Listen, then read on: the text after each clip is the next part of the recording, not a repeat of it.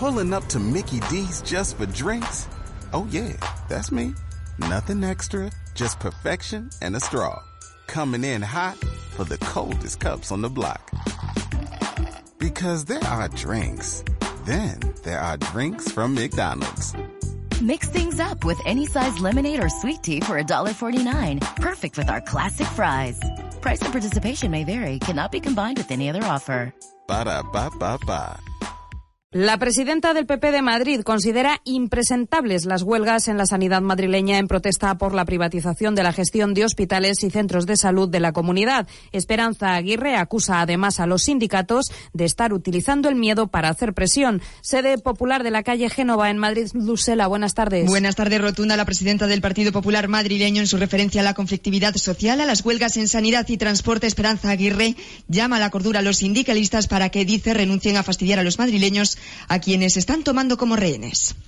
Me parece absolutamente impresentable que por parte de los sindicatos se quiera utilizar el miedo que todos los ciudadanos tenemos a que no nos atiendan debidamente en situaciones angustiosas cuando tenemos problemas de salud, utilizar ese miedo para tratar de arrimar el asco a su sardina, que muchas veces es el trabajo en la privada por la tarde y en la pública por la mañana. Aguirre sugiere además un referéndum para determinar si los contribuyentes deben subvencionar a los sindicatos. Referencia también de la expresidenta madrileña a su supuesta relación de amistad con el empresario Díaz Ferrán. Aguirre reitera que nunca estuvo en una de sus fincas y pide un, eh, juicio justo para el empresario. Tiempo ya para repasar la actualidad del deporte.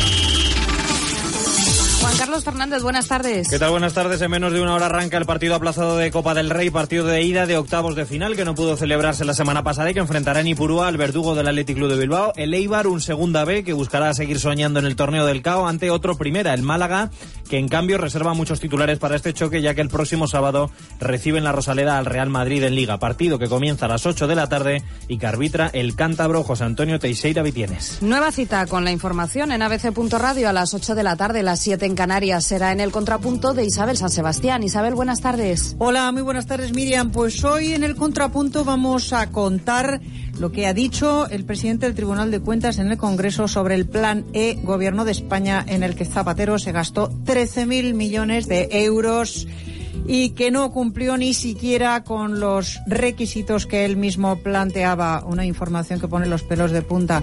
Hablaremos también de Rajoy, quien afirma estar cumpliendo lo que prometió. Sorprendente y de la corrupción eh, catalana, de la cual cada día conocemos un nuevo capítulo más escalofriante que el del día anterior. También hablaremos de un nuevo tiroteo que se ha producido en los Estados Unidos y que ha dejado cuatro muertos y de muchas cosas más. A partir de las ocho y media de la tarde analizaremos toda la actualidad en tertulia con Eduardo San Martín, Ángel Expósito y Esther Jaén.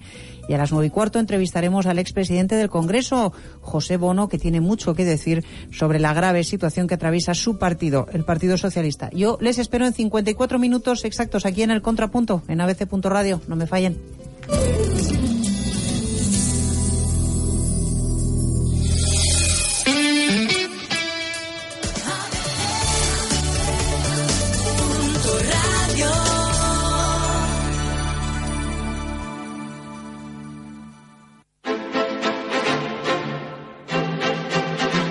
Queremos hablar de empresa con Chema Bueno.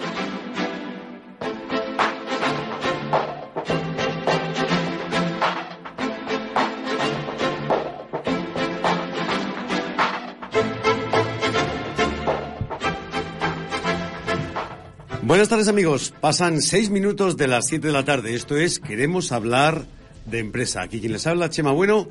A los controles técnicos y de sonido estará, como siempre, el capitán de la nave, Darío Garzarón. Y aquí a mi diestra, en el rincón de la derecha, con 50 kilos de peso, bueno, algo más, y calzón rojo, don Darío Novo. Muy buenas tardes, don Darío. Buenas tardes, Chema, ¿qué tal? Qué mal educado soy. En el rincón de la izquierda, que me acaban de abrir mucho ese, ese micrófono, hay que girarlo un poquito más para allá, doña Irene, con con calzón, con calzón azul eh, y menos kilos, tal. Irene Sánchez Moncloa, muy buenas tardes. Muy buenas tardes, Chema. Doña Irene, le llamaban la caoba por su pelo colorado. ¿A que sí? ¿Has visto el cambio de look? Sí, ha cambiado Un de... poquito. en fin, como aterciopelado. En fin, bueno, pues eh, lo he dicho. Buenas tardes, señores oyentes. Esto es ABC.Radio Sierra, el programa de empresa que todos los martes, aquí, con un locutor con una voz un poquito menos tomada que hoy, lo cual disculpo, pido disculpas si no se me oyen muy bien, pero, en fin, ya saben, esto de los fríos. Así que los que se incorporen por la radio habitual, por el 100.3 de la frecuencia modulada, ya están saludados. Los que lo hagan de forma pues mucho más eh, moderna, mucho más I, más D, más I, es decir, por nuestra internet, por nuestra web, por www.abc.radiosierra.es, nos oyen y nos ven. Por esa cámara, chicos, saludos. Hola, hola, buenas tardes. Así que como esto es, queremos hablar de empresa, vamos a hablar de empresa y de un montón de cosas más. Hoy tendremos eh, una entrevista con Eva Torrecilla. Ella es la vicepresidenta del Colegio de Graduados Sociales eh, de Madrid, porque se ha celebrado el sexto Congreso de la Actualidad Laboral. También hablaremos con Ana Delgada, el técnico Responde, en esa sección que tenemos habitual donde ustedes nos mandan un correo, un email o cualquier eh, información que necesiten saber, o bien por el contestador automático, o bien por donde quieran, aquí, a www.abc.radiosierra.es o a Don Darío, nuestro correo. Nuestro correo es empresa arroba abc.radiosierra.es. Muchas gracias, me estaba ahogando. Y también hablaremos con Verónica Núñez, ella es la tutora de programas de cualificación personal, una entrevista que versará sobre unos cursos de hostelería en Torrelodones. También hablaremos con un, yo diría que semi-ayudante de Papá Noel con Lorenzo Monclova. Tendremos, pues como siempre, las noticias y ofertas de empleo de la mano de Darío e Irene. Y a eso de las ocho menos un minuto, más o menos, le daremos paso a nuestra compañera Isabel San Sebastián, que tiene mucho que contarnos. Así que en nuestra pequeña revista de prensa hoy, pues le pido a mis colaboradores, y así me dejan un poquito descansar mis cuerdas vocales tan afectadas por el frío, pues algún titular de prensa que les haya eh, llamado la atención, como ha sido ese que nos ha conmocionado a todos, esa matanza, ese tiroteo en Newta- eh, mm, Newtown, en Estados Unidos, en eh, Connecticut. ¿No es así, Irene? Efectivamente, siguen las investigaciones sobre qué le llevó a este sujeto a cometer semejante crimen y bueno, la ciudad sigue conmocionada, Estados Unidos en general sigue muy conmocionado, Obama ya ha dicho que es necesario tomar medidas, esta vez sí urgentes, y bueno, ahí chocan un poquito lo que son los intereses y todo el capital que mueve las armas en Estados Unidos, pero quizá a lo mejor mm, no sea ahí donde tengan que meter manos, sino pues en los test, en, en cómo venden las armas, que es que Lle- cualquiera tiene acceso. He llegado a oír comentarios, no sé si por la... Sabes que hay una asociación de amigos del rifle, que además es Charles Heston, quien era el presidente, creo recordar, lo cual me parece, bueno, pues en fin, eh, los rifles han existido desde que a alguien se le ocurrió inventar la pólvora. Eh, con fines... Bueno, los fines ya lo saben cuáles son, porque cuando no existía esto se cazaba con un palo y con una flecha, ¿no? Bueno. Eh, pero eh, volviendo al tema de Newtown, eh, alguien decía que, bueno, si los profesores hubieran estado armados, podían haber repelido la agresión. Yo- Tal aberración me parece eso, una aberración. Yo creo que ahí es donde está el verdadero problema, que es el confundir la libertad con el tener armas. Es decir, no creo que ningún país civilizado sea más civilizado por tener armas, sino por todo lo contrario. Sino por sentarse en una, mes- una mesa de diálogo a la cual poder debatir las cosas. Eh, yo eh, planteábamos que hay unas 10.000 muertes al año. De hecho, estaba comentando ahora Isabel San Sebastián que había habido otro tiroteo, no sé dónde. Sí, no en sé Estados ha. Unidos ha habido cuatro muertos también. Luego nos informarán, claro, ahora eh, todos los días vamos a estar escuchando durante un tiempo, igual que pasó con Columbine, todas las muertes que ha habido en Estados Unidos, que no son pocas, son 10.000 al año, que estamos hablando de un pueblo tamaño San Lorenzo del Columbine ha sido la última importante, pero eh, en la isla de Toya, en, en Toya era, ¿no? En Suecia, Sí. el, el loco este que mató a 60, pues también... Porque volvemos a lo mismo, puede tener un arma, pero como mucho de bajo calibre. Pero tener un rifle de asalto, un, en fin, este tipo de armamento que puede, es capaz de disparar, pues a lo mejor, eh, no sé, 20 balas pues, eh, al minuto, al segundo, no sé, no, Yo entiendo que, mucho de esto. lo que me planteo es que si este chico, por lo visto, tenía problemas de autismo, no sé, y vivía con su madre y con su hermano, pues claro, también, hombre, la madre podría tener un rifle, pero no entiendo No. cómo, cómo él, él ha podido pasar ningún tipo de test en una tienda que esté reglamentada para tener ese, Es que su madre, doña Irene, porque un chaval con 20 años yo creo que no tenga todavía una capacidad como tan destructiva, ¿no? Quiero Claro. decir, tampoco es... Es que la madre coleccionaba armas Ah, y tenía rifles en casa, pero rifles de asalto. Y cargados con Sí, sí, su claro, y- munición. Y, munición. Por lo tanto, eh, en fin. No podría eh, coleccionar cucharillas de café como todo Bueno, eh, mire, yo durante algunos años he tenido armas en casa por motivos eh, que no vienen al caso y tenía siempre el arma desmontada y el cargador por otro lado. De modo que, ¿por qué? Pues porque, eh, caramba, además era eh, un arma de varias armas, pero de tiro olímpico, con lo cual tienes que llevarlas desmontadas, la munición es eh, de bajo calibre, en fin que siempre habrá aquí tuvimos hace muchos años os acordáis una algo parecido entre entre familias que era la matanza de Puerto Urraco con armas de caza de calibre 12 que son armas eh, donde un cartucho se expande que son eh, muchos eh, perdigones que no es una bala que no es una posta en fin, te puede matar, claro que te puede matar. De hecho, hubo muchos muertos disparando de cerca. S- Sabéis que un- una escopeta de caza del 12 lo que hace es que se abre en abanico muchos perdigones y bueno, pueden matar evidentemente aves y pueden matar eh, perdices y, en fin, para matar un, un jabalí o para matar un ciervo ya necesita posta, ya es bala. Pero el, de- el detalle, Chema, eso- que yo estaba viendo, perdona, con, con Puerto Urraco es que fue hace 30 años. Es Sí, decir, sí, no ha vuelto a haber una matanza como No, esta, que no, esto no. es una cosa, pues, como vemos habitual en Estados Unidos, el confundir la libertad con, con la libertad de armas. En fin, lo que hay que pensar es que no se vuelva a repetir y que evidentemente esto me imagino que Obama tomará medidas al respecto sobre este tipo de armamento que cualquiera puede coleccionar, ¿no? O puede tener. Cambiamos de tema. Gerard Depardieu. Parece ser que ya no es francés, ese que vivía en un reducto de galo contra Roma. Resulta que se va a ir a un reducto belga contra los galos. Eh, Gerard Depardieu sí que ha tomado medidas, ¿no? Que decíamos que iba a tomar medidas Obama. Gerard Depardieu ha entregado su pasaporte de francés, ha vendido sus territorios y se ha ido a cotizar a Bélgica, porque dice que el 80% de lo que ganó el año pasado se lo quitaron. Solo el 85, ocho- exactamente. El 85% se lo quitaron. Bueno, tenemos aquí casos bastante similares en España. De hecho, creo que lo habrá tomado de ejemplo como todos los artistillas de, de por aquí o todos los deportistas que, que no cotizan. Eh, bueno, yo en parte, como ya os decía antes fuera de micrófono, creo que les entiendo. Creo que es, Sí, sí. bueno, le estaban diciendo que es un orgullo ser francés. Precisamente el orgullo de ser francés a lo mejor es no pagar tantos impuestos y llegar a un sistema igualitario. Yo creo que hay que ser, eh, en fin, eh, honesto con la que está cayendo y el que más tenga, que más pueda aportar, pero claro, que uno que gana mil le quiten 85, pues se queda con 15. Y en este caso al actor francés, que a mí me parece buen actor, independientemente de cómo haga con sus finanzas, que le quiten el 85% en impuestos me parece una pasada. Pero, en fin, Telemadrid, Irene, Telemadrid, Onda Madrid, seguimos en blanco. Telemadrid, bueno, seguimos en las negociaciones igual. ¿Cómo te ha cambiado la voz, Irene? bueno, me ha dado paso Te, Irene. te doy paso. Vale, es que vale. ha sido con la mirada que no nos pueden ver. Yo le, le pasa al testigo. a No, David. lo he hecho a posta, se lo, en fin, ya sabía.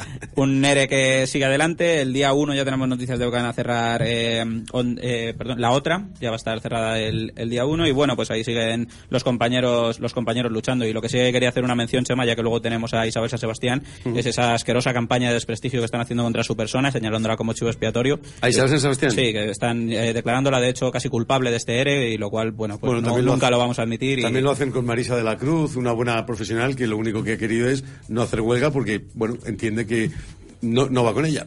En fin, eh, no lo sé. Último tema, el tasazo que se ha, creo que ha empezado ya hoy, ¿no? Eh, sí, el ya tasazo está, judicial. Ya ha empezado, que ya empezaban las bromas, ¿no? Que te ponen una multa de 500 euros más 700 si la, si la reclamas. Sí, ¿no? sí. En fin, bueno, pues esos son varios eh, temas que tenemos hoy pendientes. Eh, vámonos a un eh, segundito, un- unos consejos comerciales breves y después nos iremos con esa entrevista con la vicepresidenta del Colegio de Graduados Sociales de Madrid, ya saben, porque del 10 al 13 se ha estado celebrando en Madrid ese sexto Congreso de Actualidad Laboral que nos interesa a todos. Hablamos con Eva Torrecilla. Unos consejos comerciales, yo me tomo un poquito de agua y volvemos.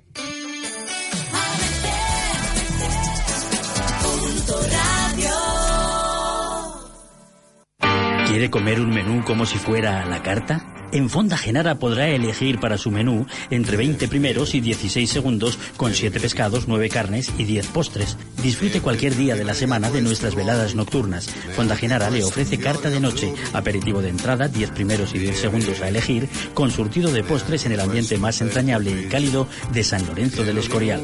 Reservas al 91 890 1636 o en restaurantegenara.es. Fonda Genara, Plaza de San Lorenzo 2.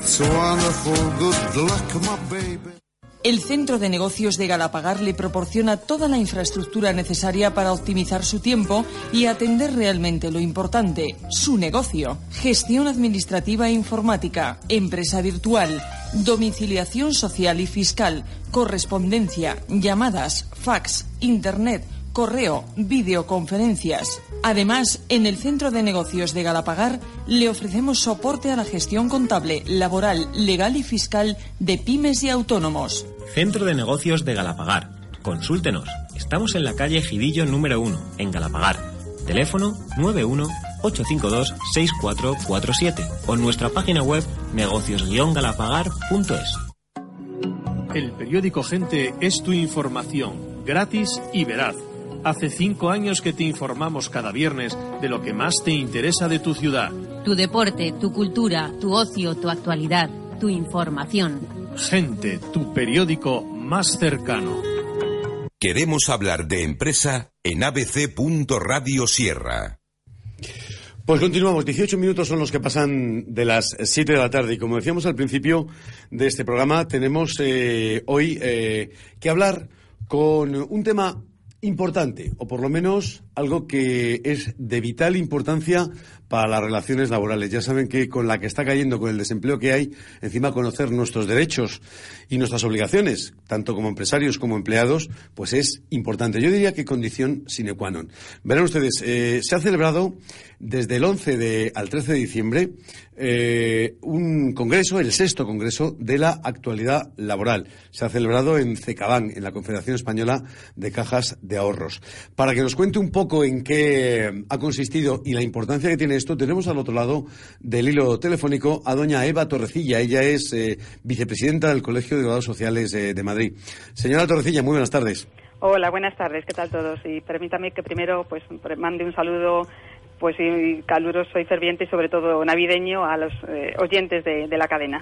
Muy bien, muchas gracias. Le deseamos igual feliz Navidad. Si es que los oyentes, bueno, los oyentes y todos los españoles estamos casi porque, porque sí, desear feliz Navidad, pero como decía aquel, estamos deseando que pasen las Navidades y no precisamente por comer el turrón, sino a ver cómo viene el 2013, que parecen, según los augurios, que no van a ser muy allá.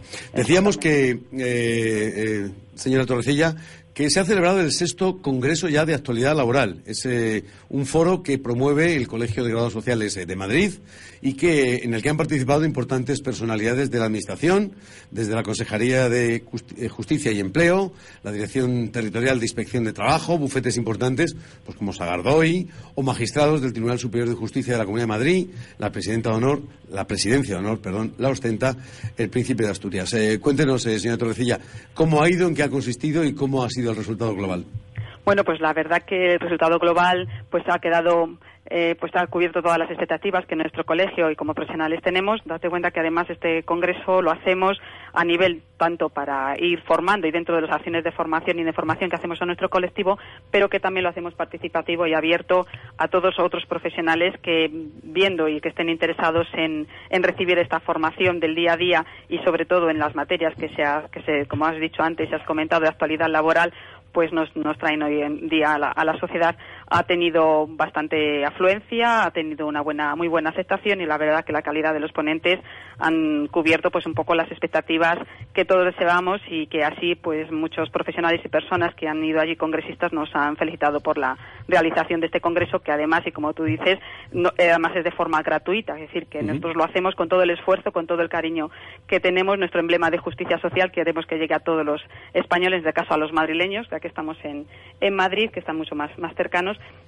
y que no solamente lo hacemos a nuestro colectivo, sino también participativo para que cualquier otro profesional o empresario que a veces pues vienen estudiantes también en los últimos años de, de la carrera de Derecho, de la carrera de, de, Recursos Humanos, pues les apetece o quieren pues seguir formándose e informándose. Palabras como eh, conciliación laboral, eh, desempleo, ERE, son las que están eh, pues día a día, nos desayunamos con ellas en, en los periódicos. Habrá gente que quiera potenciar esto, habrá profesionales del derecho laboral, habrá eh, mm, laboralistas, abogados laboralistas, graduados sociales, un montón de gente, pero mm, decía señora Torrecilla que ha sido un foro abierto este congreso, pues lo que trata es de poner de manifiesto eh, el desarrollo de esa actualidad laboral en España a todo el que quiera enterarse, es un foro abierto y gratuito, por lo tanto no había que ser especialista en derecho laboral ni en jurisprudencia. No, normalmente las personas y los congresistas efectivamente que vienen que vienen al Congreso pues normalmente conocen y deben de conocer la materia porque hay veces que la calidad de las ponencias pues eh, está abierta al, conocimiento que, el derecho laboral, las relaciones laborales y recursos humanos necesitan y se precisan, pero vamos, no ponemos cortapisas a que cualquier persona que esté interesada o incluso algún profesional o funcionario que a veces también vienen de, de la administración pues quieran escuchar o, o bueno pues cambiar o interpretar diferentes ideas cuestiones que tengan sobre todo en su día a día en el puesto de trabajo o en la aplicación de, de la información que tengan que dar cada uno. Sí, sí, a eso me refería. Por lo tanto, que esto eh, se puede anunciar como un congreso abierto y participativo y que no es limitativo a, a, la profesión. Puede ser un farmacéutico que le interesa, bueno, porque dirige una farmacia o una empresa y quiere ampliar sus conocimientos. Acude mucha gente de otros eh, ámbitos, principalmente empresariales y estudiantes, también gente de la política, etcétera. sí, claro, mm, pues sí, acuden personas pues de otros ámbitos, bien de por los propios profesionales de despachos o porque, bueno, como lo hacemos partícipe tanto a la universidad, hay catedráticos también que dan las ponencias como como el, por ejemplo Fundación Sagardoy, ¿no? que estaba también como patrocinador patrocinador del, del, congreso, pues vienen también personas de otros ámbitos, en este caso pues del mundo del derecho sobre todo, eh, del mundo del derecho y sobre todo del laboral, pero también de inspección de trabajo, los inspectores o administrativos que lleven cuestiones de, de seguridad social o personal pues que está adscrito pues un poco a lo que es el día a día dentro de las relaciones laborales.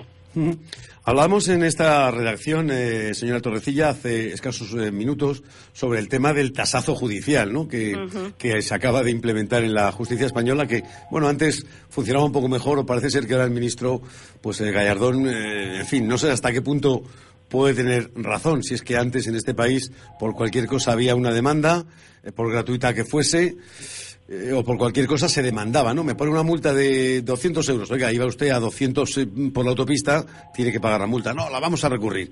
¿Qué opinión le merece, le merece esto? ¿Es, ¿Es justo? ¿No es justo? ¿La justicia es justa? ¿El que administra la justicia es justo? ¿O la medida es improcedente?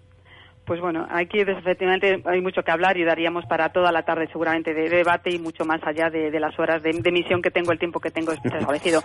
Pero sí que efectivamente todo eh, todo es justo, pero es injusto cuando supera y y se, va, y se fuera de los valores sociales. Me refiero que aquí entendemos que podría ocurrir que efectivamente se necesitara una tasa judicial como ayuda o como situación completa a la administración de la justicia para mejorar la justicia que todos deseamos, pero no ese tipo de tasas o las tasas como las están como se han establecido con esos importes. Yo esto lo digo no ya no como vicepresidenta del colegio, sino como eh, profesional dentro del mundo del derecho de trabajo y cuando, que, afecta y a mis clientes les va a afectar de, de primera mano directamente cuando tengan que presentar una, una demanda. Entonces ya como, como ciudadano y como profesional pues entiendo que, que se ha desmesurado y que está supervalorada este tema de, de la tasa por los importes y las cuantías que se han, se han presentado y que se han puesto en marcha para, para el pleito. Sí que es cierto que efectivamente hay que hay muchas demandas que se hacen, pero bueno, eh, la demanda se demanda, pero también hay que pagar el profesional. O sea, la persona que demanda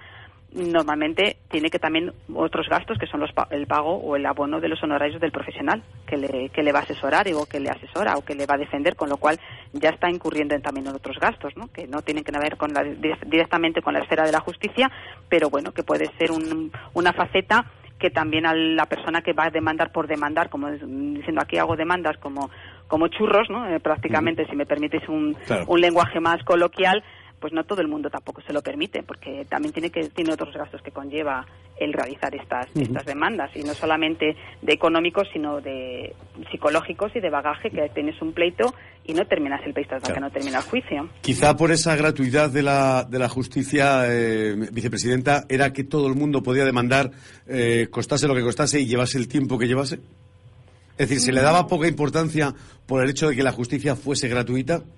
No, pero bueno, la, la justicia es gratuita, tampoco es, es gratuita, en, cierto modo depende a qué, a, rentas bajas o personas que no tengan medios sí que había una justicia gratuita, pero la demás era una justicia pagada, es decir, no, no había una tasa, pero el coste judicial o el coste jurídico de un pleito lo tenían que asumir, ya pagando los honorarios o pagando las, las facturas que los profesionales les, les pasaban o incluso después la, asumir la sentencia, o sea que la justicia gratuita vamos a, a determinarla en lo que es, en lo que hablamos Gratuita, entre comillas, claro. claro. Una última cuestión eh, muy rápida, vicepresidenta. Eh, también ustedes eh, quieren hablar ahora de llevar el asesoramiento gratuito laboral en su colegio y en breve la justicia, la justicia social será también gratuita como turno de oficio laboral.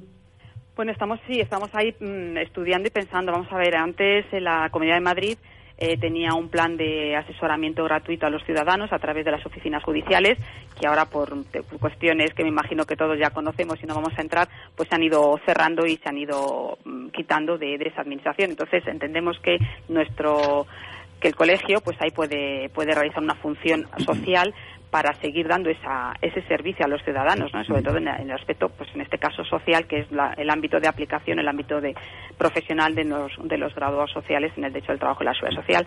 Y entonces, bueno, pues estamos promoviendo, estamos preparando un proyecto que esperemos que salga bien y que podamos ponerlo en marcha para justamente ayudar a esos ciudadanos que tengan la primera consulta, que esas ideas, que no sepan por dónde llevar un pleito o qué situación o qué derechos tienen o no tienen, pues les podamos indicárselo. Pues un tema muy interesante, tremendamente interesante, pero el tiempo, como siempre, es el que nos atenaza. Nos come.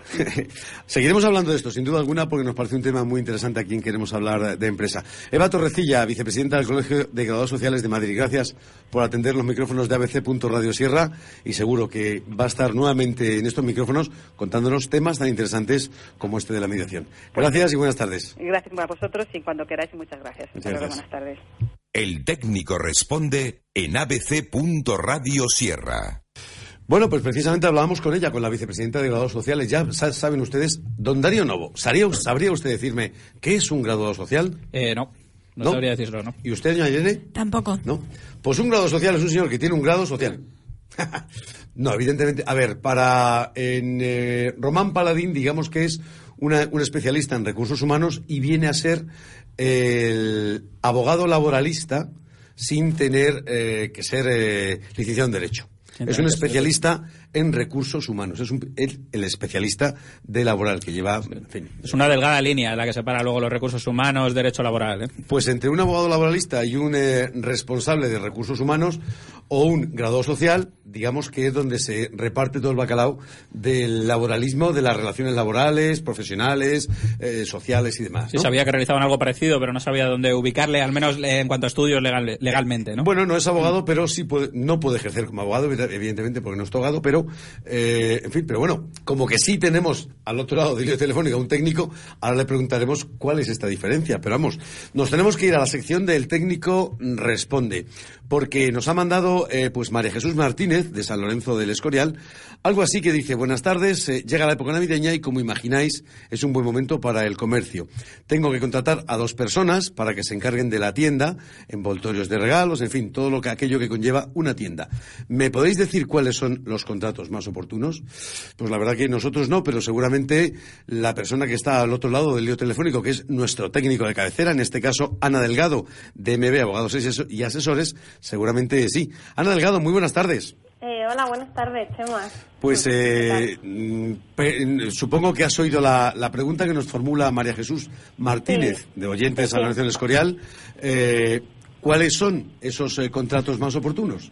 A ver, yo, yo lo que le aconsejo a María Jesús es un poco, mm, debido a que es un contrato temporal, lo que ella necesita para este tipo de prestación de servicios, yo lo que le aconsejaría son los contratos eventuales por circunstancias de mercado, acumulación de tareas o exceso de pedidos, que son eh, contratos temporales tienen una, que tienen una duración máxima de seis meses dentro de un periodo de doce meses, que por convenio se puede ampliar, pero evidentemente el periodo navideño no dura más de un mes normalmente.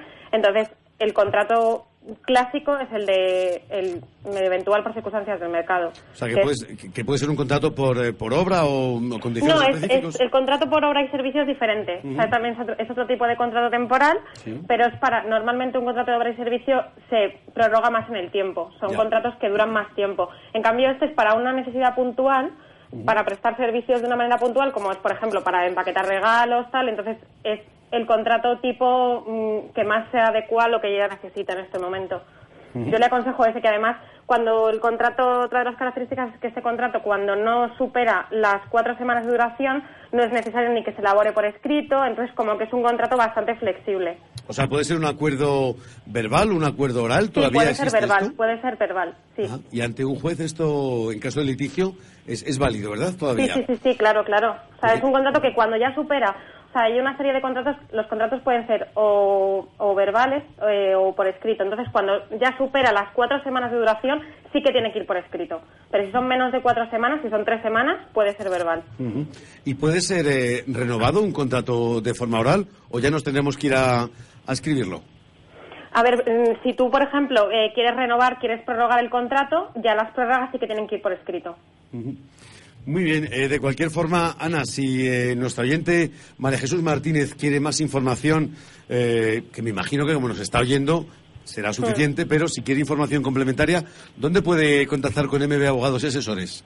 Pues eh, primero el número de teléfono Sí. es el 91 185 2671. Vamos a repetirlo, 91 185 26 71. 71. Muy bien. Eh, Otra manera, pues un correo. Sí, a través también, eh, bueno, si me quiere escribir directamente a mí al correo, pues es ana.delgado Sí. arroba mblegal.es y también, bueno, en la página web también puede encontrar también nuestra dirección. Estamos en José Ortega Gasset 25 y, y en la dirección de, o sea, en la página web es eh, www.mblegal.es. MB tal cual, una M y una, Una B. M de Madrid y B de Barcelona, legal. Pues ya saben, ana.delgado arroba mblegal.es o 91 185 2671. Que quieres, María Jesús, pasarte por allí y que te atienda Ana Delgado directamente, pues en la calle Ortega y Gasset, número 25, en Madrid. Muy bien, pues eh, yo creo que ha quedado bastante claro. Ana, gracias. eh, nos Gracias vemos, a vosotros. Nos vemos el 26 miércoles, porque el 25 dicen que es Navidad y parece Sí. ser que el jefe nos va a dar libre. Así que también te cedemos el día de, de Navidad. Gracias por atendernos. Feliz Navidad, feliz Gracias día de a Navidad. vosotros. Igualmente. Y el, Felices 26 fiestas. te vemos igualmente. Gracias, Ana. Hasta luego.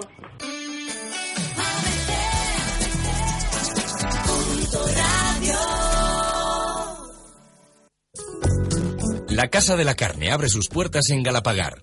Somos mayoristas y especialistas en carnes de Ávila de primera calidad y embutidos con la más amplia oferta de productos de charcutería, quesos, aves, huevos y caza. En la Casa de la Carne ofrecemos primeras marcas al mejor precio del mercado en conservas, pizzas, lasañas y nuestra manera de tratar el producto con una dedicación y presentación inmejorable. La Casa de la Carne, servicio y calidad al mejor precio. Calle Soberanía 15 en Galapagar. Honorato, o me arreglas los muebles o me divorcio. Tranquila, querida. Vamos a llamar a Restauraciones Domínguez. Son los mejores. Restauraciones Domínguez. Somos artesanos del mueble y sus cuidados. Llámenos e infórmese en el 91 616 0662, porque la salud de tu mueble nos importa. En Navidad existen momentos únicos que es necesario compartir. Por eso, el Grupo Fuente Pizarro les ofrece una propuesta muy especial para sus celebraciones en La Casona. Nuestro chef, Pepe Rodríguez Rey, con estrella Michelin, ha diseñado una selección de menús especiales desde solo 39 euros. Si quiere que su reunión de empresa, familiar o de amigos sea un éxito, no se olvide. Reserve en la casona de Valdemorillo en el 91 899 01 83. Queremos hablar de empresa. abc.radio Sierra 100.3 FM. Bueno, pues aquí continuamos. Esto es eh, Queremos hablar de empresa y como les decíamos al principio del programa, vamos a hablar con Verónica Núñez. Ella es la tutora de los programas de cualificación profesional del Ayuntamiento de Torrelodones, aparte de docente. Ella es maestra y nos va a explicar pues esos eh, nuevos cursos de reinserción sociolaboral de hostelería para, para jóvenes. Verónica Núñez, muy buenas tardes. Hola, buenas tardes. ¿Qué tal? Lo primero, gracias por atender eh, los micrófonos de esta casa y a todos nuestros oyentes y a usted, disculpen mi voz que Nada, anda un nada. poco averiada. Voy a intentar hablar poquito y que se me entienda bien. Lo primero es eh, de obligado cumplimiento, Verónica. ¿En qué consisten estos cursos que están enmarcados dentro de estos programas de cualificación profesional inicial del Ayuntamiento de Torrelodones y a quién van dirigidos? Pues, o sea, estos cursos que están, están financiados por la Comunidad de Madrid, la- el Fondo Social Europeo y el propio Ayuntamiento, eh, se di- dirigen a, a chicos, a chavales mayores de 16 años y menores de 20 años que no hayan titulado en educación secundaria obligatoria. Es, digamos, una manera de, de darles una, una alternativa cuando no tienen posibilidad de, de seguir en el instituto, bien porque han repetido varios cursos o porque no se les da bien estudiar o, y, y ven que no que el mercado laboral actualmente está complicado, difícil, pues digamos que nosotros les, les ofertamos una manera de aprender una profesión para que luego puedan, eh, digamos, insertarse laboralmente otra vez, ¿no? Que, que siempre, pues unos conocimientos básicos de, de la profesión a desempeñar es lo que les ofrecemos. Correcto, que en principio, Verónica, son de, de hostelería, pero que hay eh, otro tipo de actividades, otras disciplinas profesionales, ¿verdad? Eso es, los eh, distintos ayuntamientos de, de Madrid eh, lo que hacen es que solicitan estos cursos según los perfiles profesionales que creen que ten- tienen más, más salida laboral en, en su zona, en su población. En nuestro caso, Torrelodones es un pueblo que tiene pues mucha hostelería, ¿no? De, de salir los fines de semana, de restaurantes, de bares. de- Entonces pensamos que, por un lado, eh, se les da una salida a estos chicos y por otro lado también se les ofrece a los empresarios de la zona una, una mano de obra joven eh, con unos conocimientos básicos y que ellos pueden amoldar a sus empresas. Eh, Verónica, ¿estos cursos van dirigidos solo a torresanos o puede adquirirse cualquiera eh, otro joven que marque la edad establecida que no sea empadronado en Torrelodones?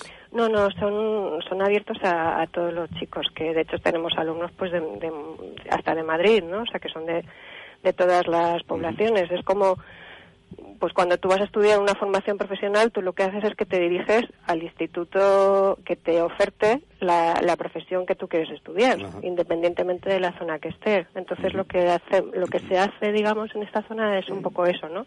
Nos repartimos como las profesiones y luego que los, los chicos tengan la posibilidad de moverse y elegir el, el perfil. Que luego el trabajo, de hecho, también nos acoplamos un poco al sitio donde viven, ¿no? Porque como son, algunos son menores de edad, y no van a tener transporte y eso, pues pues siempre intentamos que el trabajo esté lo más cerca posible de su domicilio o que puedan que puedan desplazarse con transporte público. Claro. Cuando hablamos de cursos de reinserción sociolaboral de hostelería, nos estamos refiriendo a esos alumnos que ya se les ha pasado la edad de estudio, que tendrían que ir a una escuela de adultos y que aquí sí pueden conseguirlo. Pero eh, ¿hay una eh, banda o un rango de edad determinado, eh, Verónica?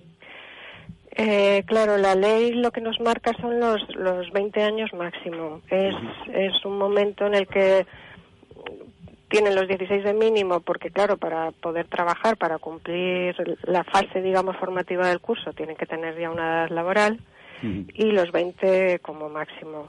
Eh, son suena a veces así raro lo de inserción laboral, en realidad es que es verdad que, que hay, hay muchos chicos que simplemente pues no les gusta estudiar Claro, o, y que o se se, les- sienten descolgados dentro de- del instituto. Entiendo, claro. Y que se les ha pasado la edad del instituto, que tienen que, ya tendrían que estar en la facultad, en la universidad, o Claro. haciendo una formación profesional de primero o segundo grado, y que, bueno, pues porque han decidido o simplemente no les ha gustado estudiar, lo han, lo han dejado pasar. Es verdad que hay veces que cuando pasan por aquí eh, y se dan cuenta de lo complicado que es el mundo del trabajo y de lo importante que son los estudios, lo valoran. Hombre. Y algunos de ellos retoman y vuelven a estudiar. O sea que hay veces que también es Claro. una ayuda para los padres. Es, es muy importante porque, bueno, lo que dice el humano, ¿no? Es eh, solamente eh, se sabe lo que se tiene hasta que se pierde, ¿no? Hasta Sí. que se deja de tener. Eh, dime, Verónica, ¿durante cuánto tiempo o qué duración tiene el curso, tanto en su faceta teórica como práctica? Pues el curso tiene una duración de un año, está, se divide en dos fases. Eh, los seis primeros meses es como la fase de, de aprender, la fase de, de formación.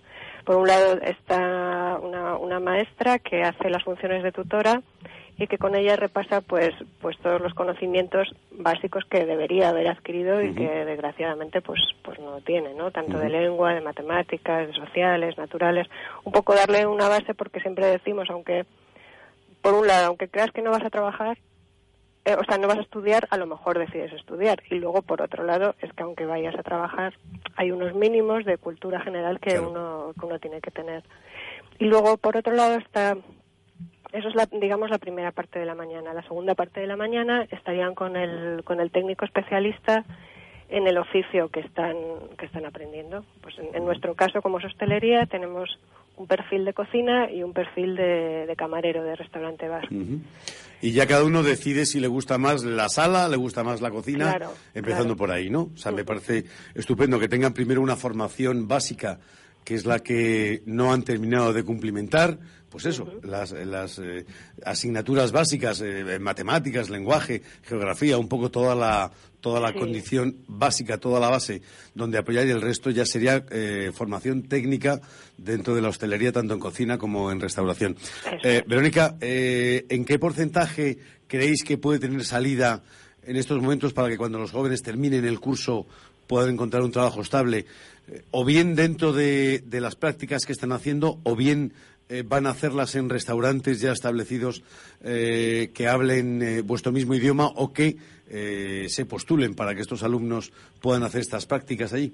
Pues em, como, como te contaba antes, como lo que te he comentado es era la primera fase del curso. Sí. Esa segunda fase eh, consiste en, en unas prácticas, pero con un contrato de formación. O sea, A eso me realidad, refiero. La- esto- estos chicos, eh, nosotros tenemos la obligación de, de- de buscarles un, un trabajo Mm. en una empresa de- de- del sector. Entonces, eh, es cierto que de unos años acá, pues la cosa cada vez va estando más complicada, pero la verdad es que el- la mayoría de ellos eh, salen de aquí con un, con un contrato. Algunos les dura lo que es la temporada de Semana Santa, verano, hasta octubre, y otros, si el empresario está contento con ellos, pues tienen la opción de renovar y de, y de seguir trabajando. ¿Se sigue algún criterio eh, para esta selección entre el restaurador y el alumno o el formador? ¿O, o- en qué criterio se basa esto? Hombre, intentamos, como son grupos pequeños mm, de chicos, que estamos unos 12, 13 chicos, pues en realidad al final nos conocemos mucho. Entonces, eh, pues por un lado está el que, el que de horario y de localidad pueda desempeñar ese trabajo y por otro lado también, pues los, los, chicos sabes perfectamente cómo son. Entonces, intentamos con la oferta que nos haga el empresario, pues buscarle el chico que mejor se adapta a lo que él necesita. Ya para finalizar, eh, Verónica, ¿dónde van a tener lugar eh, estos cursos? Pues los cursos estamos eh, pendientes de que la de que la Comunidad de Madrid nos nos los eh, digamos nos los apruebe, pero pensamos que justo para la vuelta de vacaciones Navidad será posible empezar y estamos en, en Torreforum, que es un edificio que está en Torrelodones, en la avenida de Torrelodones número 8. Vale, eso te iba a decir. eh, forma de contacto y plazo de, de inscripción. Pues eh, forma de contacto bien dirigirse aquí o te dejo un número de teléfono Correcto. que Sí. sería el 91 91. 859 1264 Sí. o bueno si buscan en internet Ayuntamiento de Torrelodones cualquier teléfono que haya que, que, que encuentren les van a dirigir aquí a, a Torreforum Eh, nosotros nos salimos ahora de vacaciones el día 21 pero el, el 7 estamos de vuelta entonces pues llamar con, concertar una cita y vamos haciendo entrevistas Pero de aquí hasta que toméis esas vacaciones, sí, ¿verdad? Esa... Sí, sí, sí. No, de hecho, pues estamos ya haciendo entrevistas, haciendo pruebas a, a chavales, o sea que O sea que el acogimiento de momento ha sido interesante de momento. sí, sí, sí. Bueno, de- la verdad es que, claro, llevamos muchos años. Entonces Claro. ya, ya somos un poquito conocidos. Muy bien, pues para todos los interesados en el 91 859 1264, lo voy a repetir, 91 859 1264 o en Torreforum, que está en la avenida de Torlodones, número, Verónica, 8. número 8, pero yo creo que todo el mundo sabe dónde está. Sí, Torreforum. sí, que diciendo edificio de Torreforum le- les indicarán. Claro que sí. Muy bien, pues que, que tengáis mucha suerte, que funcionen mucho estos cursos y gracias a Verónica Núñez, que ya es la tutora de los, eh, del programa de cualificación profesional del Ayuntamiento de Torrelodones por atender eh, a los micrófonos de ABC. Radio Sierra. Mucha suerte y Gracias feliz a Navidad. vosotros. Gracias. Hasta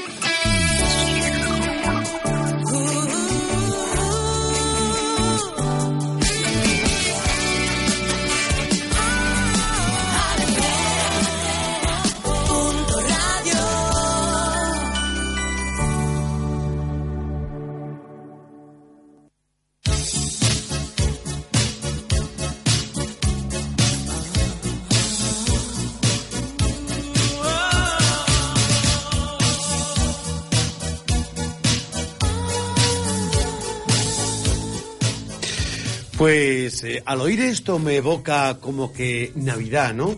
Y pregunto yo, por ejemplo, a mis dos contertulios habituales, a mis dos compis de Queremos hablar de empresa, eh, ¿sabrían ustedes decirme, a razón de un euro, quién es el intérprete de esta canción? Ay, ay, ay, ay, la- pero si me sé la canción, ¿cómo no Yo lo puedo saber? Vale, Yo no. atención, segunda pregunta. ¿Cómo se llama esta canción? Last Christmas. Muy bien, se ha ganado Bien. usted un euro, doña Irene, que no Nayare, nos están diciendo que es Nayare, caramba, eh, no, no, no, no. Irene, No, no. por favor. Es Irene Sánchez Moncloa, de los Moncloa de toda la vida. ¿no? Efectivamente. Efectivamente, pues efectivamente es One.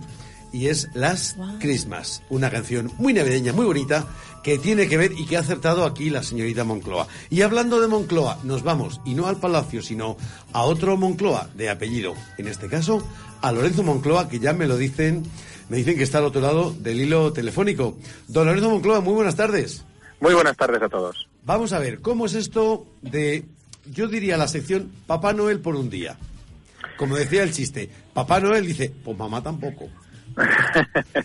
Bueno, en este caso nosotros hacemos unas labores de, de- de coordinación porque Papá Noel y los Reyes Magos eh, muchas veces tienen muchos problemas para encontrar las casas de los de los niños a los que le tienen que llevar los regalos.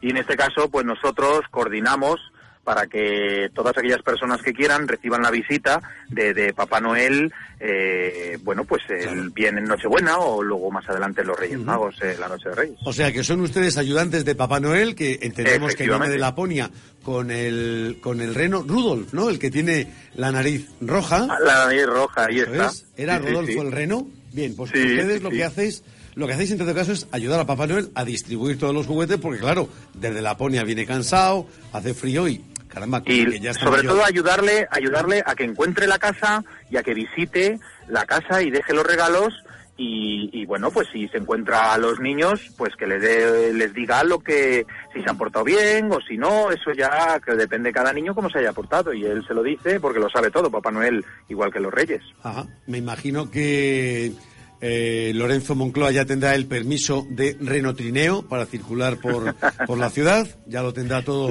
documentado. ¿Es condición sine qua non tener chimenea, eh, Lorenzo, para que vaya Papá Noel o no? No, no, no, no, no se lo vamos a poner tan difícil porque pasan los años y a veces Papá Noel se encuentra con chimeneas tan pequeñitas, tan pequeñitas que prefiere entrar por la puerta. Efectivamente, es mucho más eh, sencillo. Bueno, volviendo a esta iniciativa, eh, Lorenzo, ¿qué tienen que hacer las personas que estén interesadas en que Papá Noel vaya a visitarles? pues eh, eh, contactar con nosotros o bien a través de nuestra web que es www y luego elegarabía.com A ver, vamos a decir, repetirlo. Sí. www.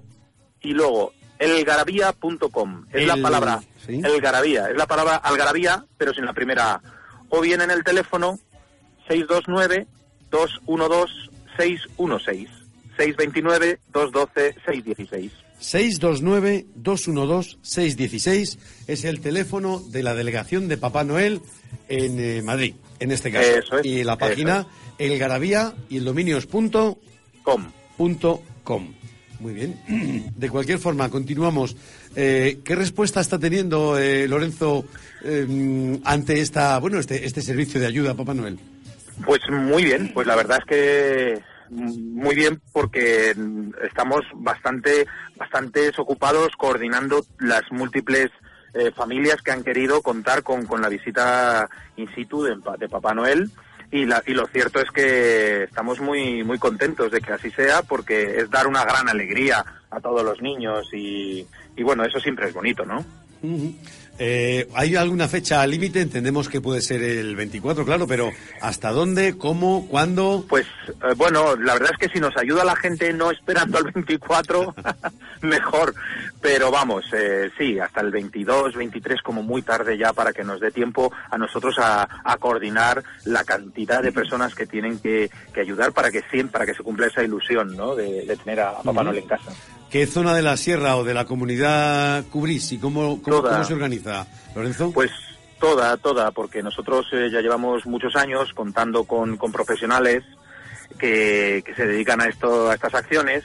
Entonces eh, cubrimos toda la sierra. Lo único que, evidentemente, cuando es muy alejado o lo que sea, pues siempre pedimos que nos lo digan con un poquito de antelación para poder coordinar toda esta acción que es un poquito complicada cuando hay grandes desplazamientos. Eh, dime, Lorenzo, este noelismo que se utiliza hasta el 24 por la noche también puede ser rayo, eh, a ver, le digo, reyemaguismo o puede ser otro, en fin, otra tontería. Efectivamente, porque muchas veces, muchas veces, bueno, pues no estamos, eh, lo- los niños mm, de repente están en un sitio en Nochebuena y están en, en- en Reyes Magos, los Reyes los, los pasan en sus casas o, o viceversa, ¿no? Entonces nosotros, pues o un lado u otro, igualmente lo, lo hacemos, ayudamos tanto a los Reyes que va o Melchor o Gaspar o Baltasar, ¿no? Y ya dependiendo de la zona, aquí por esta zona yo creo que va a llegar Melchor. ¿Eh? Va a llegar Melchor porque es nuestro nuestro rey que tenemos, que sabemos que va a venir por esta zona y es el que estamos ayudando para llegar. O el 5 por la tarde, tarde-noche, o incluso el 6. Bueno, ¿llegarán los pajes advirtiendo previamente o, o cómo, Pues cómo se...? Sí, nosotros en cuanto nos dicen los papás, oye, que, que, que mira, que es que queremos ver a, lo- a los reyes o queremos ver a Papá Noel, pues en cuanto nos lo dicen, nosotros ya coordinamos con ellos para que todo sea lo más bonito posible y que man- se mantenga la magia de estas navidades, claro. Desde luego una idea a mí me parece mm, fantástica, ilusionante y, en fin, que evidentemente tanto los Reyes Magos que decían que eran andaluces o de Huelva, ¿no, Irene? No, la última vez decían que eran de Cádiz, De de, Cádiz. Tartesos, que el Papa en su último claro. libro ha dicho que no, que ya no son de Oriente, son de Tartesos. Ya, entre que la vaca y el buey ya no están en el portal, que ahora habrá que poner un iPad y un plasma. Y un iPhone o un algo así, Y en efectivamente. que, pues no sé, falta que Papá Noel llegue motorizado en Harley o a caballo, no sabemos. En fin, que no vamos a romper evidentemente la magia de Papá Noel ni los Reyes Magos, que por eso son magos.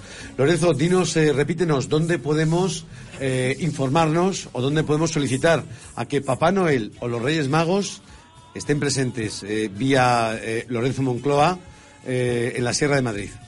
Pues en la web elgarabía.com, la palabra algarabía sin la primera A, elgarabía.com o en el teléfono 629-212-616.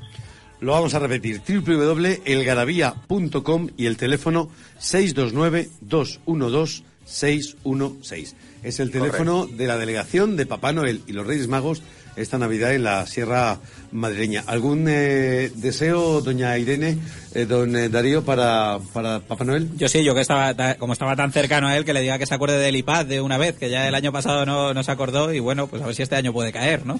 Vale. Pues eso, eso llamando, llamando y pidiendo las cosas correctamente, solo hay que echarle ilusión. que lo mismo no la pedí bien, ¿eh? Lo mismo. ¿Se ha portado usted bien, Darío? Eh, claro, ese es el problema. Ya, ya, ese es el que- principal claro, problema, que- lo de portarse bien o mal. Si usted se hace daño por las noches, luego Papá Noel lo ve todo, claro.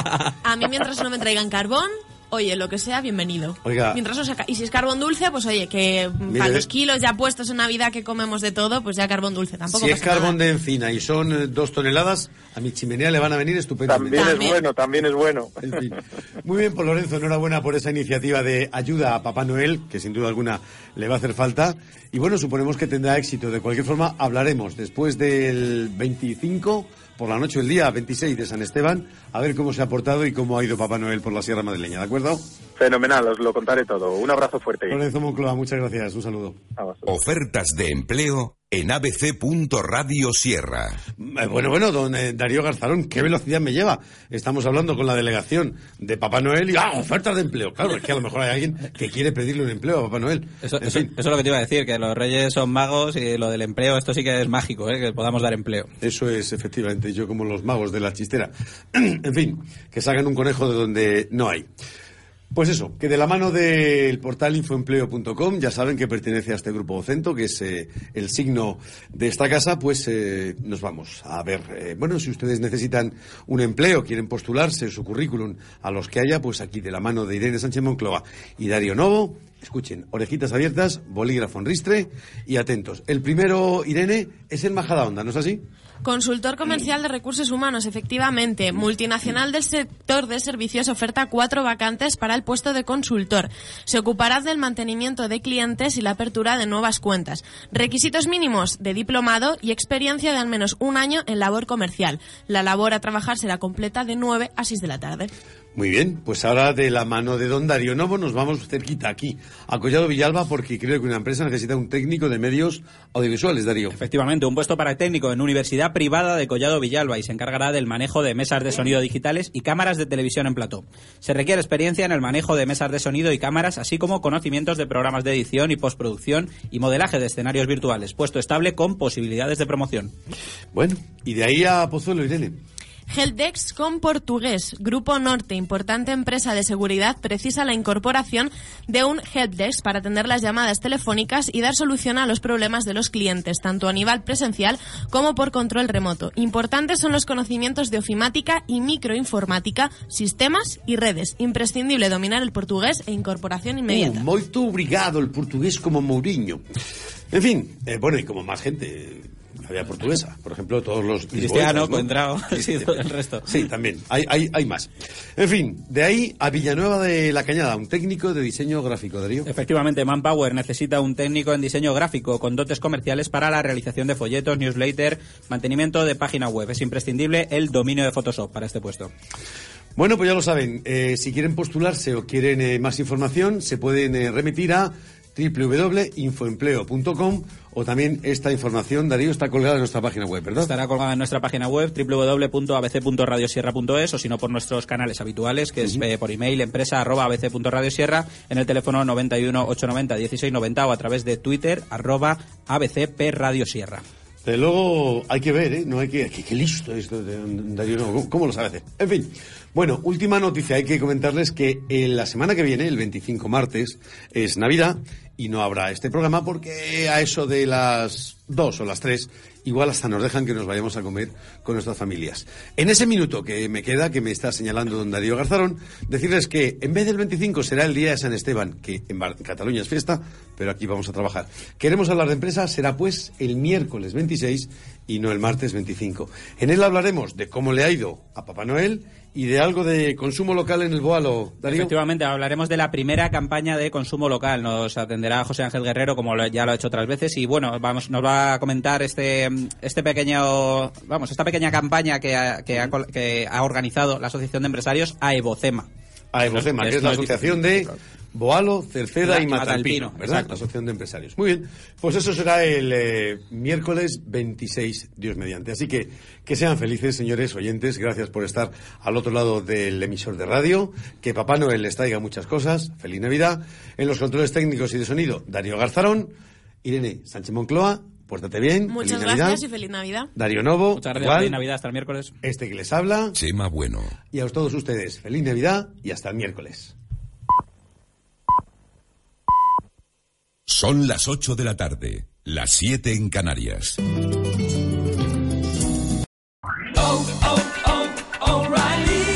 ¿Necesitas ayuda? En O'Reilly Auto Parts te ayudamos. ¿Necesitas algún consejo? Te aconsejamos. Nuestros profesionales en autopartes están siempre disponibles para ayudarte a encontrar lo que necesites. Excelente servicio al cliente es solo una de las ventajas que ofrece O'Reilly Auto Parts. Los profesionales en autopartes. O'Reilly Auto Parts.